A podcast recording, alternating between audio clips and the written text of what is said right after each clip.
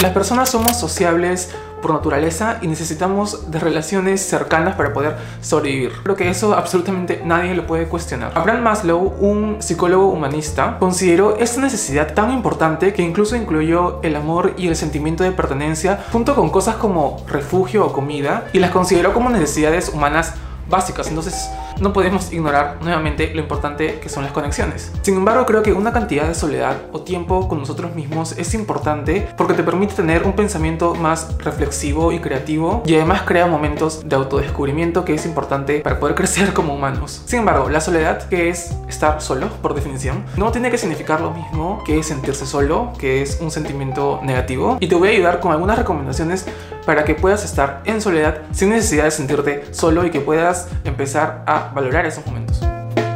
Lo primero es entender que eres lo suficientemente bueno. La sociedad nos alimenta constantemente de esta idea de que necesitamos más de lo que tenemos, que debemos ser el centro de atención y tener muchas personas alrededor nuestro para poder alcanzar la felicidad y el éxito.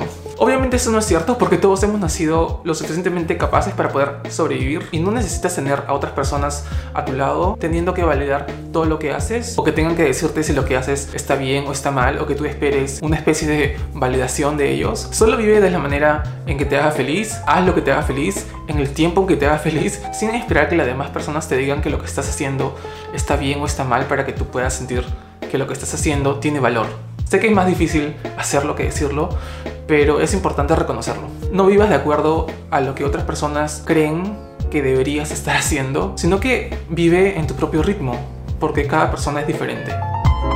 Segunda recomendación, sé un observador. Tómate el tiempo para observar el mundo que te rodea, la realidad, estar en el presente, porque muchas veces cuando estamos en la calle, por ejemplo, por inercia sacamos el celular y empezamos a deslizar sin fin por todo el tiempo que estamos en la calle. Y de alguna manera queremos mostrarnos como ocupados y para que todos puedan ver eso, pero ¿por qué tenemos que estar todo el tiempo ocupados? Tómate el tiempo para poder escuchar la naturaleza, ver las flores, el color del cielo el día de hoy, acariciar un gato callejero. De eso se trata experimentar la vida, no de desperdiciar el tiempo deslizando el dedo, desconectándote de lo que es real mientras esperas el bus para ir a tu casa. Además, estar rodeado de naturaleza y caminar por la naturaleza mejora los ánimos, científicamente comprobado, si no me equivoco, y además va a romper ese ciclo de estar todo el día en casa. Punto número 3, y ya lo hablé en otro video y nunca voy a cansar de hablarlo, habla y escúchate a ti mismo. Si te pones a pensar, la única persona que en realidad te conoce eres tú mismo. Escucha tu voz interior con detenimiento y verás que podrás encontrar todas las respuestas dentro de ti. Sé que suena loco o muy espiritual, pero dentro de ti es en donde vas a encontrar toda esa compasión que jamás podrías encontrar en ningún otro lugar.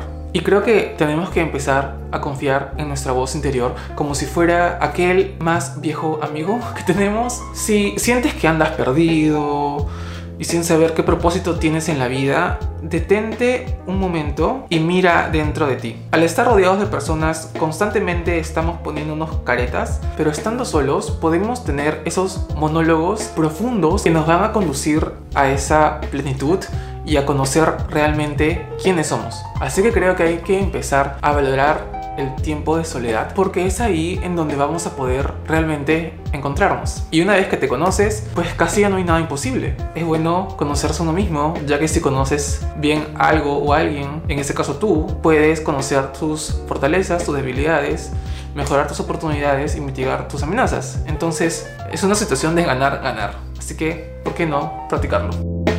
Recomendación número 4 es valorar la compañía. Sé que suena como que raro estar solo, valorar la compañía, pero sobre todo poniéndonos en contexto de distanciamiento social, creo que hemos pasado mucho tiempo antes de pandemia rodeados de muchas personas que hemos llegado a tomar por sentado todas esas situaciones y momentos en los que hemos tenido muchas personas. Y creo que es la naturaleza humana, pero cuando estamos solos queremos gente alrededor, pero cuando estamos fuera y con gente alrededor, todo lo que está en nuestra mente es estar echados en nuestras camas y no ver a nadie, porque eso me pasa siempre. Así que yo creo que es importante, sinceramente, tomar el tiempo para apreciar cada interacción que tengas, desde la persona que te dio una buena atención en el mercado, hasta las personas muy cercanas a ti que han cambiado tu vida y la han hecho mejor. Valora esos momentos cuando ocurran y vas a ver que incluso cuando estás en soledad, esos recuerdos y esos pensamientos y esas interacciones van a permanecer contigo. La siguiente recomendación es no desperdicies el tiempo que pasas solo, ya que mucho de nuestro tiempo con nosotros mismos los pasamos esperando a que ocurra algo grande o tener todos los recursos y facilidades ideales para empezar algo.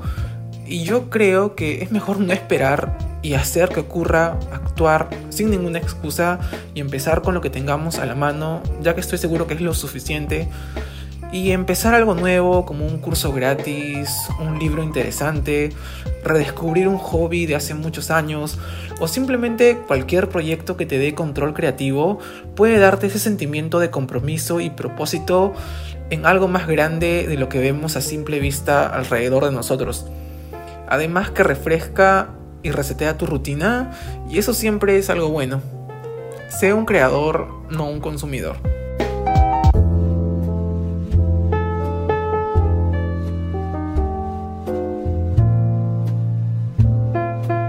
La recomendación o tip número 5 es... Dios, ¿cuál era?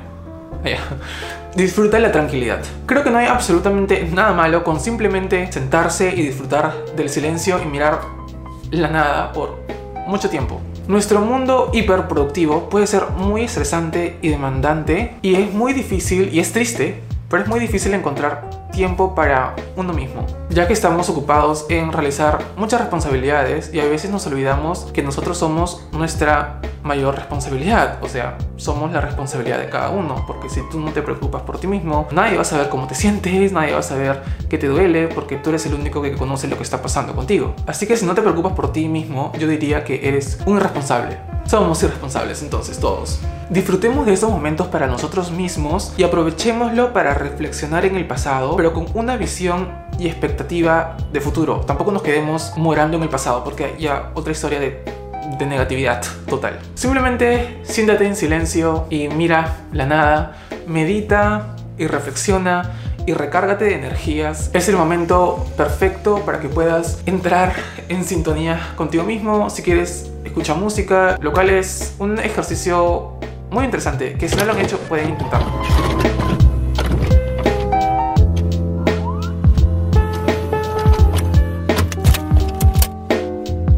Punto número 9 es ten cuidado con las redes sociales. Parece raro porque supuestamente las redes sociales deberían mantenernos conectados, pero puede ser una espada de doble filo y hundirte en una catástrofe mental, ya que el mismo diseño de las aplicaciones de redes sociales hace que deslicemos y deslicemos y así terminemos viendo todas las cosas que los demás están haciendo, fotos antiguas que te den tristeza o nostalgia y así pudiendo desencadenar sentimientos de frustración o tristeza, haciendo la situación peor. Y desear hacer lo que todos en redes sociales están haciendo, como viajar o irse a lugares, etc. Y tener ese sentimiento de que estás perdiéndote de vivir la vida porque se supone que deberías estar haciendo lo que todos están haciendo, pero no lo estás haciendo. Todos han tenido ese sentimiento en algún momento en su vida, creo yo. Y de esa manera, inconscientemente, nos estamos comparando con absolutamente todos, lo cual es la acción más enferma que puede existir, porque solo te hará sentir más incompleto, inseguro, solo e infeliz. Gracias al cielo, yo ya pasé esa etapa hace años, cuando me di cuenta de que las redes sociales son falsas y las personas publican obviamente lo que más les favorece y además, dime de qué te jactas y te diré de lo que careces. Recuerda que alguien con muchos amigos y con una agenda social súper llena no significa que sea una persona feliz. Además, yo creo que la cultura de tener un millón de amigos y así más fuerte poder volar está totalmente sobrevalorada. Porque si tienes más amigos, tienes más personas a las que satisfacer. Y uno no puede satisfacer a todo el mundo siendo genuino. Y si no eres genuino, entonces tendrías que simplemente tener que siempre tomar una posición de neutralidad y nunca tener una personalidad. Y yo creo que mientras más agradas a las personas, menos te agradas tú mismo, porque estás siendo cada vez más falso para gustarle a todo el mundo. Así que... La última recomendación, practica el perdón. El solo hecho de perdonar puede reducir los niveles de ansiedad, de estrés e incluso de depresión. Además, este acto se trata más de hacerte sentir bien a ti mismo que de hacer que la otra persona se sienta mejor. Escribir una carta o un correo o una hoja perdonando a alguien sin enviar esa carta también cuenta como ejercicio. Pero lo más importante es que no olvides de perdonarte a ti mismo, porque a veces a la persona que le prometemos más cosas es a nosotros mismos y terminamos decepcionándonos porque podemos habernos puesto un montón de metas u objetivos o habernos dicho para tal fecha voy a haber hecho esto o el otro y al final por temas simplemente de cómo es la vida, de que las cosas no salen como siempre se quiere y porque somos humanos, a veces no se dan y nos decepcionamos, está bien simplemente fallar, se podría decir, pero eso no significa que no seamos capaces o que no tenemos valor, sino que simplemente son situaciones que ocurren y además yo creo que una persona no se debe medir por su éxito o por cuánto ha logrado, sino porque también tú te sientes contigo mismo, porque hay muchas personas que han logrado, o sea, el éxito y la, la, la admiración de todo el mundo, pero no se sienten bien con ellos mismos y no se sienten felices. Yo creo que la sociedad de alguna manera te obliga a medir tu valor de acuerdo a cuánto has logrado, dejando de lado lo más importante de, en realidad, cuando me veo al espejo me quiero, o cuando estoy solo me gusta quién soy. Eso es algo muy difícil, llegar a gustarte realmente. Y yo creo que una vez que podamos responder a esa pregunta con sinceridad, con un sí, hemos llegado al éxito de la vida.